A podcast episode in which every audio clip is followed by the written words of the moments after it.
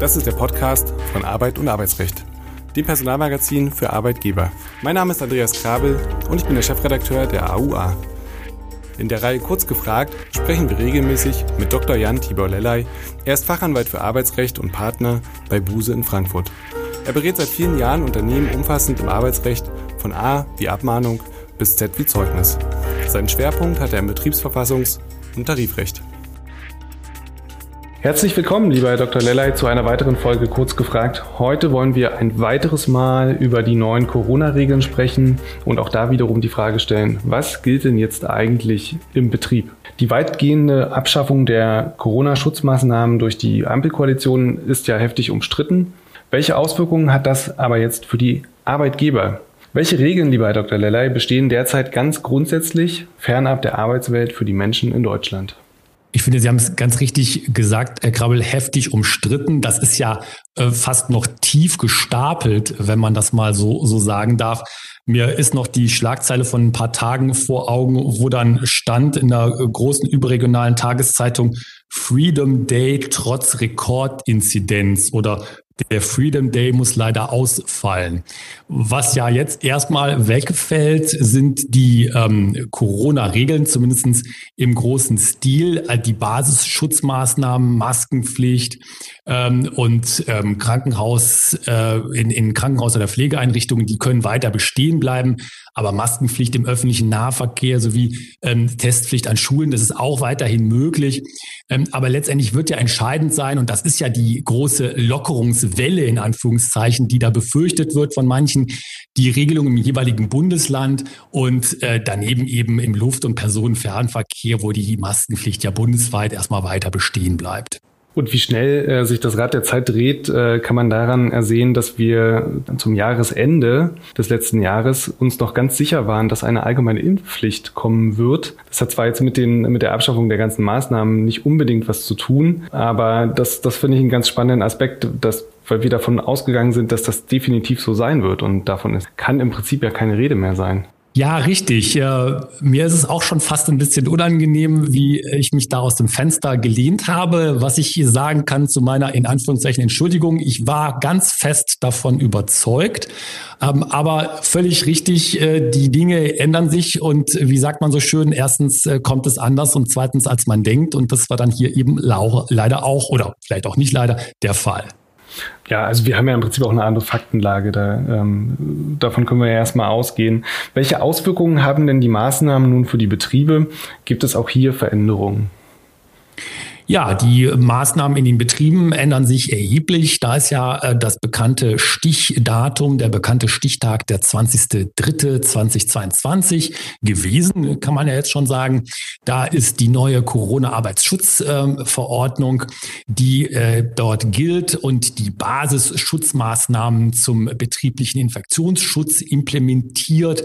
Und äh, eben anders als die bisher bekannten vorhergehenden Fassungen der Verordnung ist es eben jetzt so, das ist der Paragraph 2 Absatz 3 der Corona-Arbeitsschutzverordnung, neue Fassung, dass eben bei der äh, im Rahmen der ge betrieblichen Gefährdungsbeurteilung äh, besonders oder insbesondere zu prüfen ist, ob äh, Maßnahmen erforderlich sind, um Sicherheit und Gesundheit, wie es so schön heißt, der Beschäftigten äh, bei der Arbeit zu gewährleisten. Ähm, dabei muss man dann insbesondere das regionale Infektionsgeschehen natürlich berücksichtigen. Und dann gibt es auch ähm, Aspekte, die betriebliche Regelungen eben von Gemeinde zu Gemeinde vielleicht sogar unterschiedlich aussehen lassen können.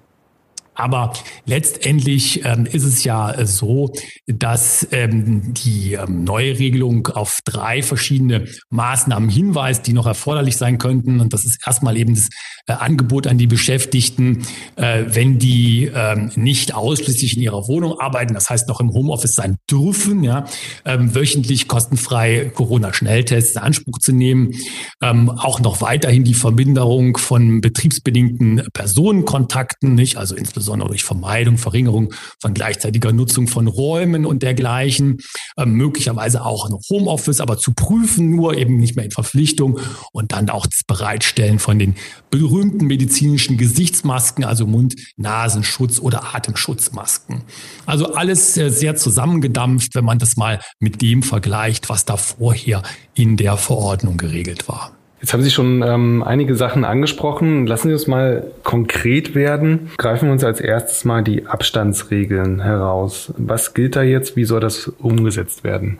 Ja, die Abstandsregeln sind nach wie vor ein wichtiger Baustein, um die Ansteckung mit dem äh, Coronavirus zu verhindern, beziehungsweise um als äh, Beschäftigter, Beschäftigte sich davor äh, zu schützen. Das sind die 1,5 Meter Mindestabstand, insbesondere in Innenräumen, ähm, kann aber auch im Freien natürlich der Fall sein, immer abhängig von der jeweiligen Situation. Und dann auch das ähm, Begrüß- und Verabschiedungsverhalten, wie man das ja so schön genannte, nannte, Händeschütteln, Umarmungen. Dazu gibt es ja die berühmte AHA L-Regel, nicht also Abstand halten, Hygiene beachten, im Alltag Masken tragen und regelmäßig lüften. Und ähm, das ist hier also auch nach wie vor dasjenige, worauf sich der Fokus richtet. Also müssen im Betrieb auch Masken, also vor allem auch im Büro Masken getragen werden. Die Frage, die sich dann aber stellt, ist, welche Maske muss getragen werden, ähm, welche Beschaffenheit muss sie haben und ist das überall am Arbeitsplatz erforderlich? Ja, die neue Corona-Arbeitsschutzverordnung ordnet ja die Maskenpflicht als solche am Arbeitsplatz nicht mehr an. Aber ähm, die ähm, Arbeitgeber können natürlich ähm, die Masken, medizinische Gesichtsmasken und Nasenschutz oder Atemmasken bereitstellen, insbesondere eben dann, wenn betriebliche Gefährdungsbeurteilungen ergeben, dass das erforderlich ist, um hier halt das Ausbreiten des Coronavirus zu verhindern, beziehungsweise die Gesundheit und die Sicherheit der Beschäftigten zu gewährleisten. Ähm, interessanterweise äh, gibt es ähm, Corona-Schutzverordnungen in einzelnen Bundesländern, die zum Teil noch eine Maskenpflicht vorsehen, nämlich dann häufig, wenn dieses Abstandsgebot, die berühmten 1,5 Meter, nicht einzuhalten sind, beziehungsweise nicht eingehalten werden können.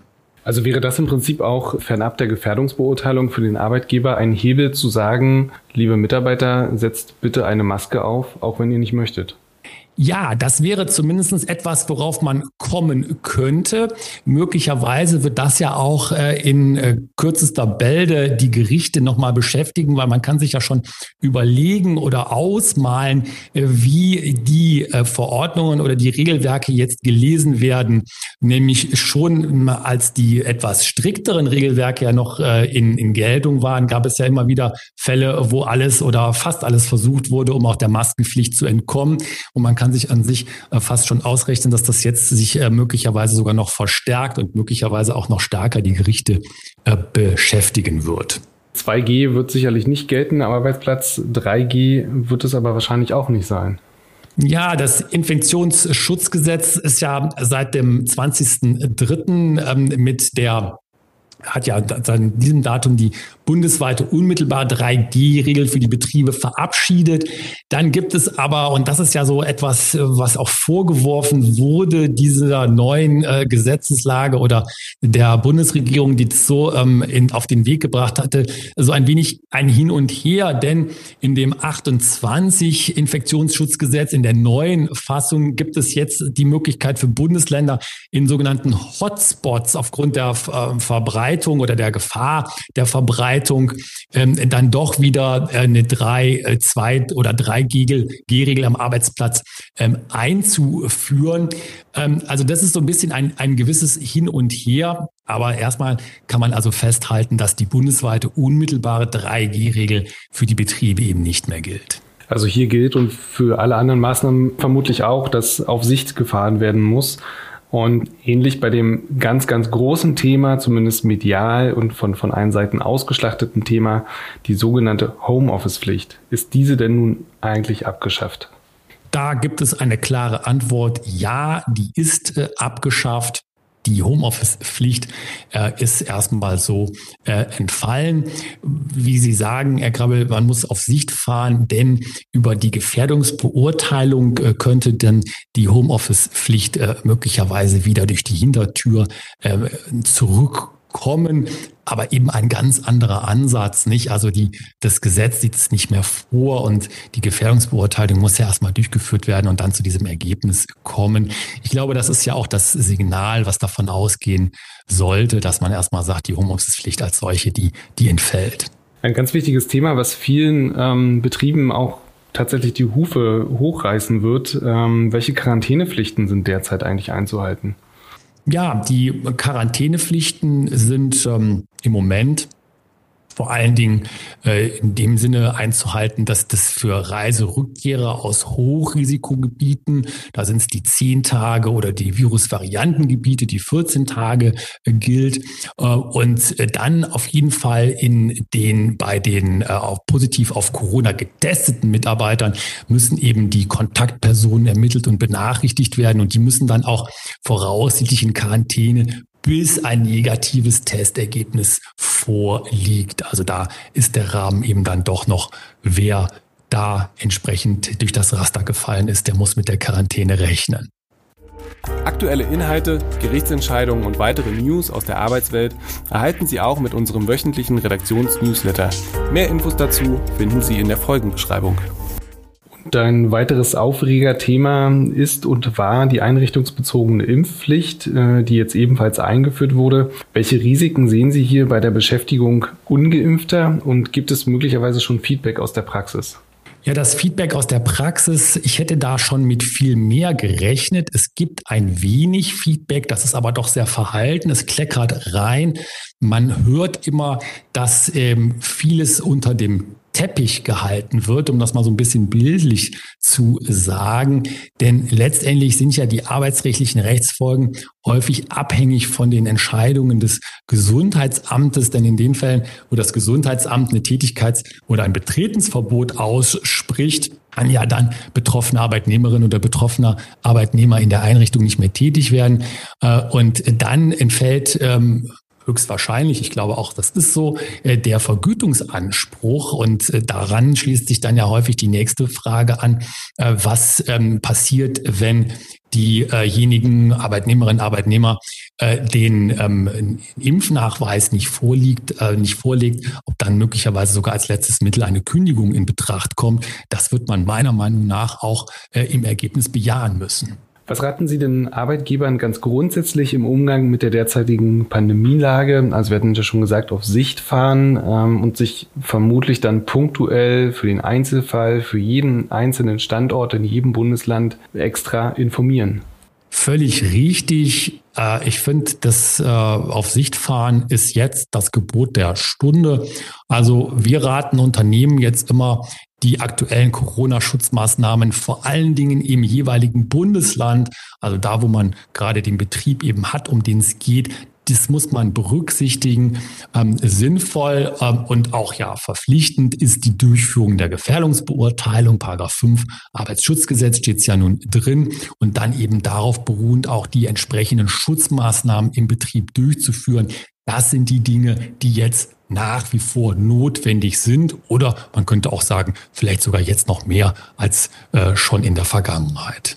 Ich will noch mal ganz kurz zurück auf die allgemeine Impfpflicht. Ähm, sehen Sie die jetzt als gescheitert an, trotz oder wegen der derzeitigen Debatte im Bundestag? Wenn ich mich richtig erinnere, gibt es, glaube ich, insgesamt fünf Anträge ähm, über die Fraktionen hinweg. Also allein aus der FDP-Fraktion kamen ja zwei ähm, Vorschläge mit komplett unterschiedlichen Zielrichtungen. Wie bewerten Sie da die Lage? Die Lage ist fast schon geprahlt, unübersichtlich. Äh, fünf Anträge, fraktionsübergreifend, Gruppenantrag. Da werden ja alle äh, Regelungen und alle Instrumente des Parlamentarismus gezückt, äh, hätte ich jetzt fast gesagt. Andere äh, sagen auch, äh, fast ein wenig ironisch gemeint manchmal, diese äh, Aufstellung da im Bundestag mit den fünf Vorschlägen, die sei doch nur ein eleganter Weg, um sich der ähm, Impfpflicht ähm, oder der Diskussion insgesamt zu entledigen. Ich glaube nicht, dass die ähm, Diskussion insgesamt erledigt ist. Ich bin mir auch noch nicht sicher, ob die Impfpflicht gescheitert ist, wobei ich natürlich jetzt mich auch zurückhalten möchte mit den Prognosen.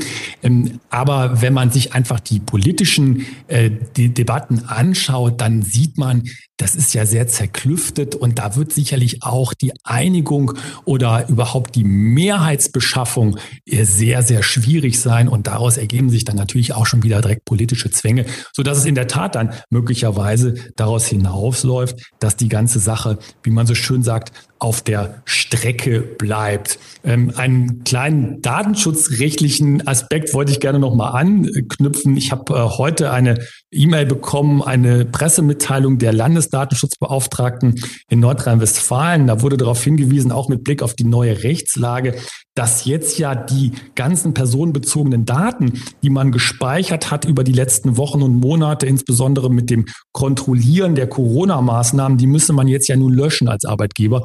Da wird also darauf hingewiesen von den Datenschutzbehörden. Das ist, glaube ich, auch nochmal für die Praxis ein ganz wichtiger Hinweis. Äh, das sollte man sich also jetzt anschauen. Wenn die Behörden schon so darauf hinweisen, dann heißt das immer, da müssen die roten Lampen angehen. Ja, das ist wohl wahr, wenn äh, die Behörden sogar von sich aus dazu stoßen. Vielleicht schließe ich mit einem einer positiven Sicht auf die Dinge. Ähm, Johannes Vogel von der FDP hat sinngemäß gesagt, Konkurrenz belebt das Geschäft und so sieht er das auch bei den Anträgen. Ähm, er findet das gar nicht so schlimm, dass jetzt fünf Anträge oder Vorschläge äh, durch den Bundestag geistern, denn am Ende setzt sich einfach der beste Vorschlag durch. In diesem Sinne, ähm, herzlichen Dank, lieber Dr. Lellay. Wir hören uns beim nächsten Mal. Tschüss, bis dahin. Vielen Dank. Tschüss.